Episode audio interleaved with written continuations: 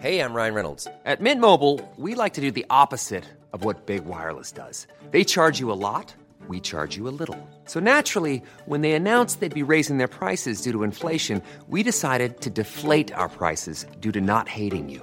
That's right. We're cutting the price of Mint Unlimited from $30 a month to just $15 a month. Give it a try at mintmobile.com slash switch. $45 upfront for three months plus taxes and fees. Promo rate for new customers for limited time. Unlimited more than 40 gigabytes per month. Slows. Full terms at mintmobile.com. Swear.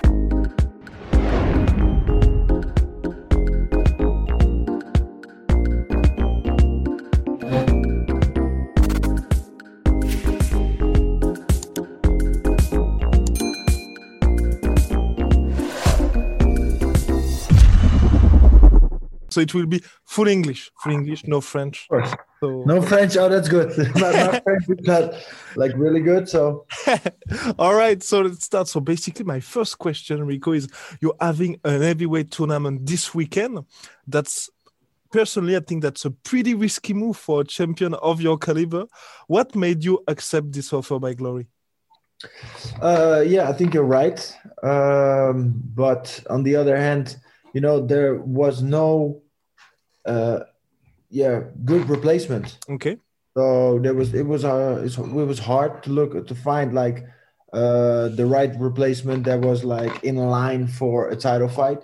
So yeah, Glory was looking at some options, and by looking at some options, they checked a few people, and they were all willing to fight. And then they discussed with me, and yeah, that's how it went like back and forth. And then they came with the solution like, hey, why don't we do like a four man tournament? And yeah, so I thought about it and said, yeah, why not? Because my title is not going to be on the line. But Exactly. even though my title's not on the line, it's my reputation. So, and that's maybe maybe even bigger.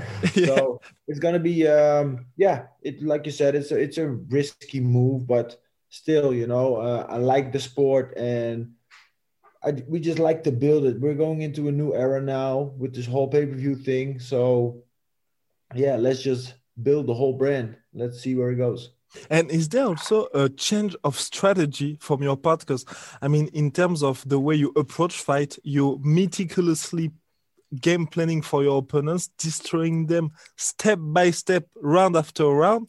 But that Yeah. with with the heavyweight tournament, it's bringing, let's say, some excitement back because you will- you will have potentially two fights in one night. Of course, of course, it's uh, it brings a lot of excitement and uh, a different strategy as well. Because normally uh, I sink into my uh, fight. Uh, we have some rounds to get into it and like build it all up, and from there on take my. Uh, normally, I take my opponents to uh, into the the further rounds, like the championship rounds, and because I like to like I said, sink in the fight and just feel out for a little bit. But when we're three rounds, the pace is, is much higher. So yeah, we got to start right away. We got to make sure, yeah, we don't leave nothing nothing behind. And yeah, keep, and of course, keeping in mind you got another fight coming up afterwards. And do you think that you you will change your style or you will act as uh, as always?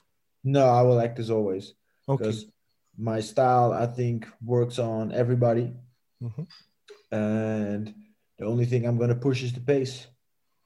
All right. And So- and what uh, and what are your plans after this big return? Because obviously there's the trilogy waiting against Jamal Ben Saddik, but is that always still in your mind for the future? Hmm. Not really, actually.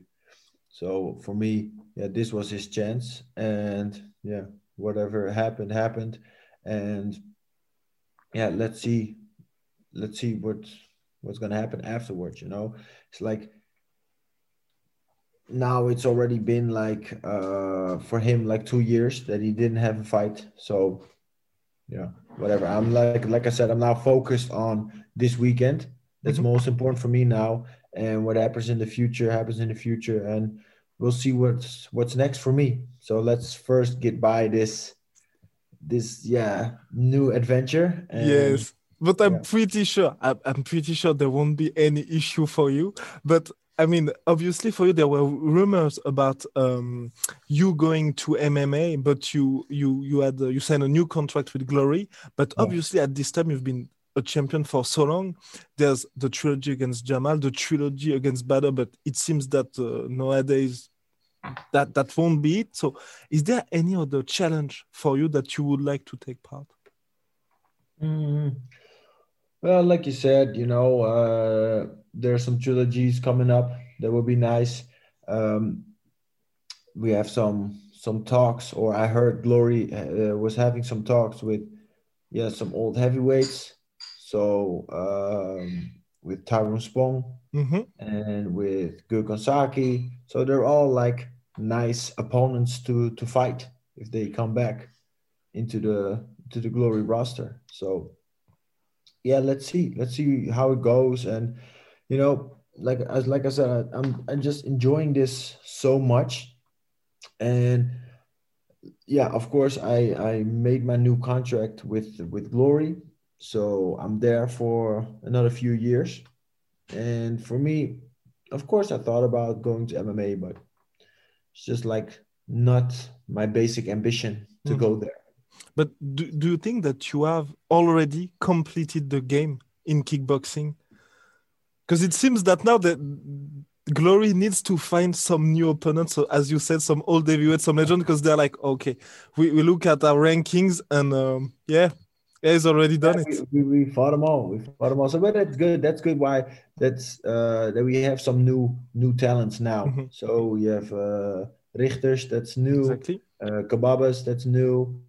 Um, so yeah, we have some. Uh, they're, they're- still looking, and at every moment there can like pop somebody up. So, and I think it's good to just build everything up. And do I feel still triggered? Yeah, because every fight is is different every night is different because you never know what might happen what, what might happen in that fight because maybe last time it was my night and this time it would be his night. I try of course that's why i work so hard try to not let that happen but you never know. That's why i'm so focused and yeah, I never underestimate nobody because yeah, every fight is is a fight. And it's not like a game or oh you lose. Okay we'll do it again. No it's just that you got to shine at that moment You've had some legendary victories. Which one has been the most satisfying for you? Whew, the most satisfying victory um I think for me which the one that's still on top is like the first uh the first time I became champion in 2013 when I fought uh Saki and Ghita in one night hmm because that was the moment like my dream became reality. So that's like for me the moment that my life changed. Like with everything, with world champion status, uh, money wise, and just the whole way of living and your mindset just changed. And yeah, your life goal for me, my life goal was to become kickboxing world champion. And when that happens and that dream becomes reality, yeah, you're just like, whoa, okay, now we got to maintain this. because yeah, at 24, I was the youngest uh, champion in 20 years. So 20 years earlier, it was Peter Aerts, who was like 23, I believe, when he became world champion for the first time. So with that in mind and him being my idol, that was like really special. So yeah, being world champion at 24, okay, now I gotta make sure I maintain this and I stay world champion. And I have maintained it till now. So I'm uh yeah, very proud of that. And now like a goal for me would be champion, be champion for 10 years. That would be amazing. All right, all right. That's a pretty good challenge, and Yeah. you, you're kind of like, uh, for me, I'm seeing you kind of the the perfect fighter, a machine. You know, you you have the perfect body. You're coming at the mm-hmm. fight with the game plan, and you you're executing this, and that's it. But at the second fight against Jamal Ben Saddik, it was a bit satisfying, I must admit, to show you express your feelings after the victory. So what happened that night? Is- Is that because you you faced a real adversity in the first round, or what happened exactly? No, that that particular moment, just so many things were going on. Um, like I think, let me see, a few months earlier, uh, my father passed away, and uh, like right before that, uh, my son was born. So just on a personal level, a lot of things were going on, and then uh, of course we heard about the fight. I had something to settle with this guy Yeah. And then we yeah go through the whole hype thing we do the press conference we get into a stare down this guy uh, spits me in my face Hmm. and i'm like what Yeah. the hell? that's that's so disrespectful to do a, a thing like that and then from from there on um, because he did that because i said something to him while we were in the stare down well he spit in my face and then he runs to the media and is telling like all kinds of lies about why he spit in my face. So, you know, this like this is just water that's on the stove that just starts to boil more and more and more. And then finally we get into the fight. And like in the first round, blah blah, we get into the clinch, and this guy tries to headbutt me. Mm. Like, what the hell? What is wrong with you? Yeah. So, yeah, and then for me, finishing the fight the way I did was, yeah, just like the cherry on the cake. Mm, exactly. And Then, and then everything comes out like, oh yeah, that's that's what happens when you're an asshole. but basically that was a crazy ending and we've talked about your, your victories and you you've lost a couple times long time ago but did Yeah, that yeah, help help, help you to go on another level basically Of course, of course. I think the fights that I lost were so much more important than the fights that I won. okay because for me i've learned so much from that it's um it's been crazy because like uh from the fights that i've lost i can say i like i never um really been through like a war or something yeah i've been knocked out or whatever but uh, i made the mistakes came from my side. And of course uh my opponent yeah um took it took his advantage from that. But for me when i look back at those fights i just look at my mistakes. I'm not looking at my opponent what he did right. I'm just looking at my mistakes. And from looking at that and seeing those mistakes i've learned so much and then confronting myself with the reason why i was making those mistakes. Hmm. I think that's what was that's what was most important for me. Because at a certain point you just look at the mirror like why why did i do that? Why did i make that particular choice in that particular moment? And then when you see that and you think about that it's it becomes like a very a very painful painful thing for me because I just see the mistake and the mistake I made, nobody else, not my team, not whoever. I was the one that was making the mistake. And that hurts. That hurts when you're looking at yourself and you're the one responsible for the fuck up. But do, by doing that, I was putting so much pressure on myself to make sure this doesn't happen anymore. Mm. and yeah from that like i said from that that's what i learned you know we we fall and we get back up. We fall and we get back up. That's that's i think the most important lesson. We make mistakes we fail we get back up we learn. Because you learn from it and the next time you get into a fight in that same situation try not to make that same mistake and of course maybe you're going to make new mistakes but that is what it is you know it's not it's not the the worst thing to make mistake. I think it's good to make mistakes because from the mistakes you can learn. You can take the mistakes you made and try to learn from it and get past them. And and So from that's what my what my losses did for me. okay, two last questions. Basically, fine. is there any dream fight for you out of any opponents possible today? Yeah. Uh, No, not really.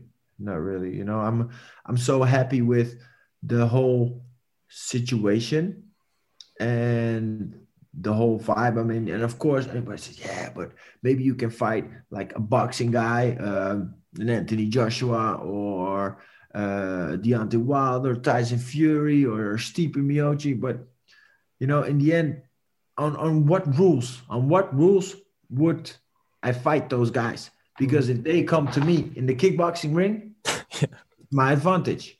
If I would go to MMA, it's his advantage. If I go to boxing, it's their advantage. So it's very hard to to balance that out. So for me, it's just the the best thing I can do is just compete with the very best heavyweights in the world, and yeah, from there on, show that yeah, I'm still the number one. and I've been following you for quite some time, and I feel that despite your run as Glory Kickboxing champion, you still, I mean, in in France, in France, you're still kind of underrated. Do you agree with that? Do you, do you do you think that you have still something basically to prove, despite uh, beating all of your opponents for so many years? Um, no, not really. Depends on, you know, everybody uh, has their opinion. Everybody has their opinion on on everything, on the whole COVID situation, on exactly. uh, on every fight that comes up, on every fight, on every person, on every artist that's out there.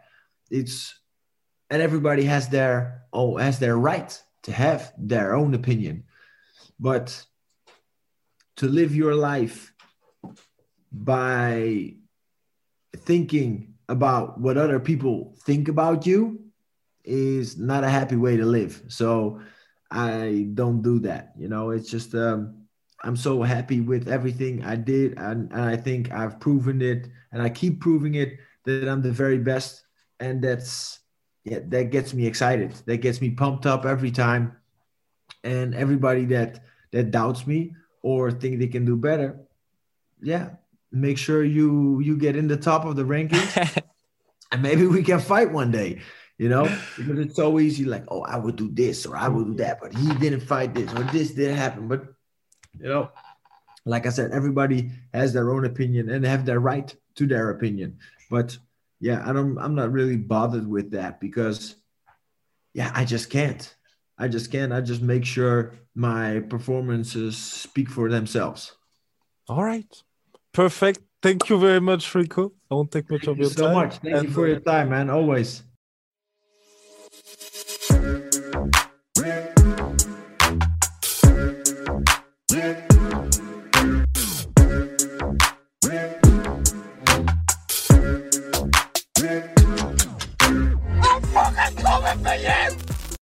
Et voilà, c'est la fin de votre épisode du podcast La Sœur. Si ça vous a plu, n'hésitez pas à nous mettre les 5 étoiles sur Apple Podcast ou sur Spotify. Vous pouvez aussi nous laisser un petit commentaire, ça nous aidera beaucoup.